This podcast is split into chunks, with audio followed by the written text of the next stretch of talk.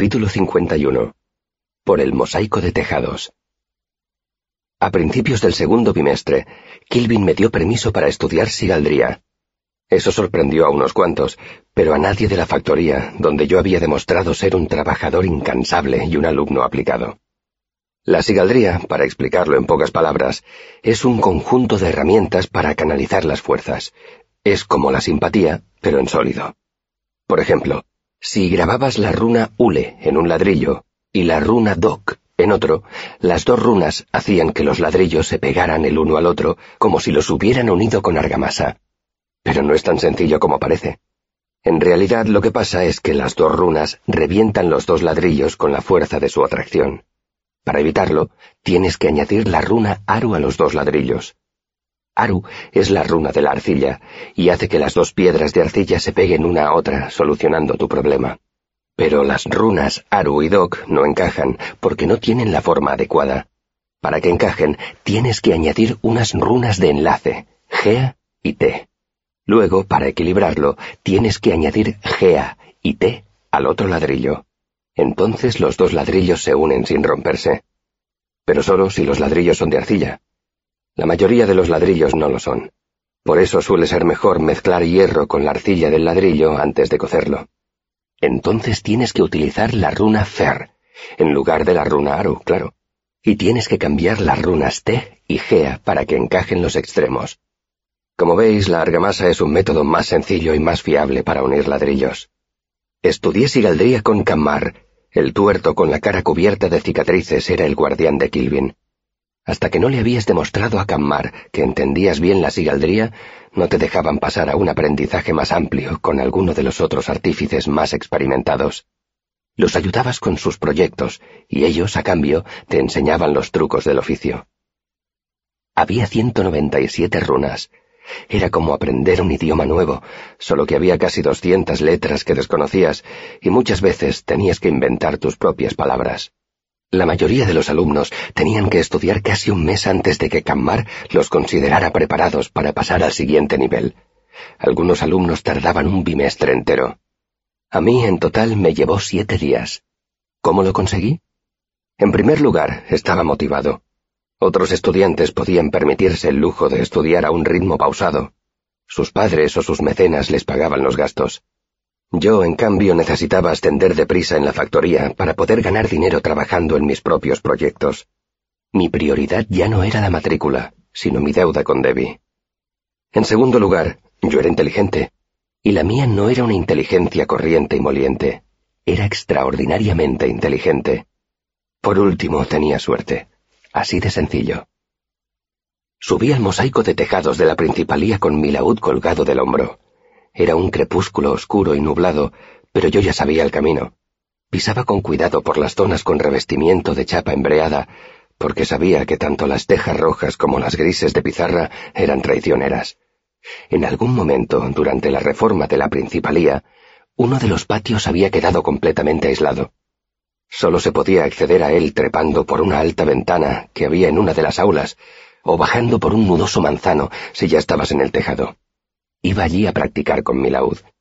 No podía hacerlo en mi cama de las dependencias. En esa orilla del río, la música no solo era considerada algo frívolo, sino que si hubiera tocado mientras mis compañeros de dormitorio intentaban dormir o estudiar, únicamente habría conseguido ganarme más enemigos. Así que iba allí. Era un sitio perfecto, aislado y estaba prácticamente en mi puerta. Los setos estaban muy crecidos, y el césped era un desmán de malas hierbas y plantas con flores. Pero debajo del manzano había un banco que satisfacía perfectamente mis necesidades. Solía ir por la noche, cuando la principalía estaba cerrada y abandonada. Pero ese día era Ceden, y eso significaba que si cenaba deprisa, tendría casi una hora entre la clase de El y mi jornada en la factoría mucho tiempo para practicar. Sin embargo, esa noche, cuando llegué al patio, vi luces a través de las ventanas. La clase de Brandeur se estaba alargando. Así que me quedé en el tejado. Las ventanas del aula estaban cerradas, de modo que no había peligro de que me oyeran. Apoyé la espalda en una chimenea y empecé a tocar. Pasados unos diez minutos se apagaron las luces, pero decidí quedarme donde estaba en lugar de perder el tiempo bajando. Estaba tocando las cañas de Tomás, cuando el sol salió de detrás de las nubes. Una luz dorada bañó el tejado, se derramó por el alero e iluminó una pequeña parte del patio que había debajo. Entonces fue cuando oí el ruido. Un repentino susurro, como si hubiera un animal asustado allí abajo. Pero luego oí otra cosa, un ruido que no era el que habrían hecho una ardilla o un conejo en los setos. Era un ruido duro, un golpazo vagamente metálico, como si alguien hubiera dejado caer una pesada barra de hierro. Dejé de tocar. La melodía inacabada seguía sonando en mi cabeza.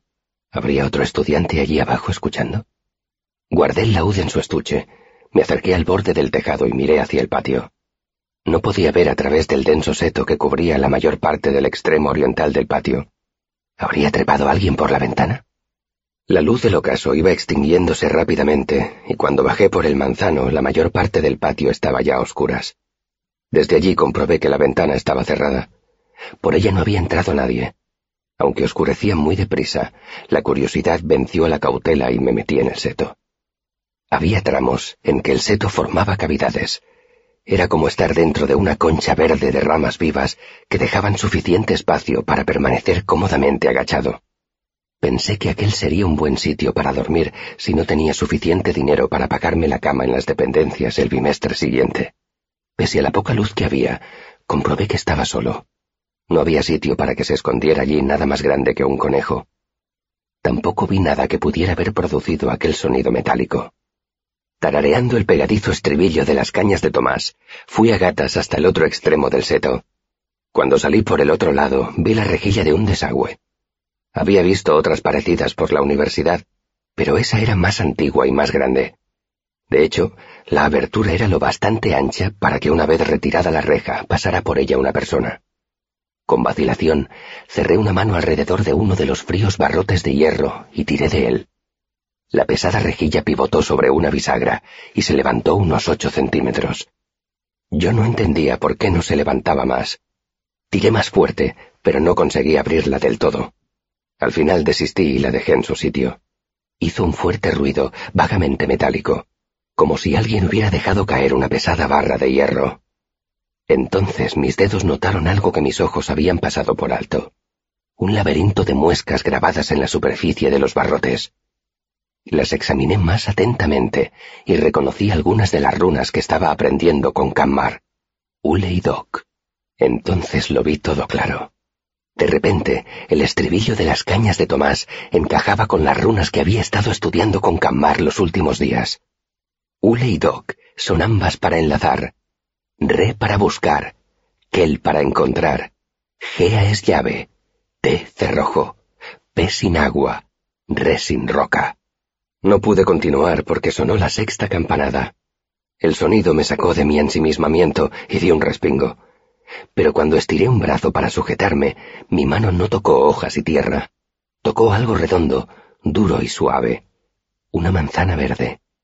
Salí del seto y me dirigí al rincón noroeste donde estaba el manzano. No había ninguna manzana en el suelo. Era demasiado pronto para que cayeran del árbol.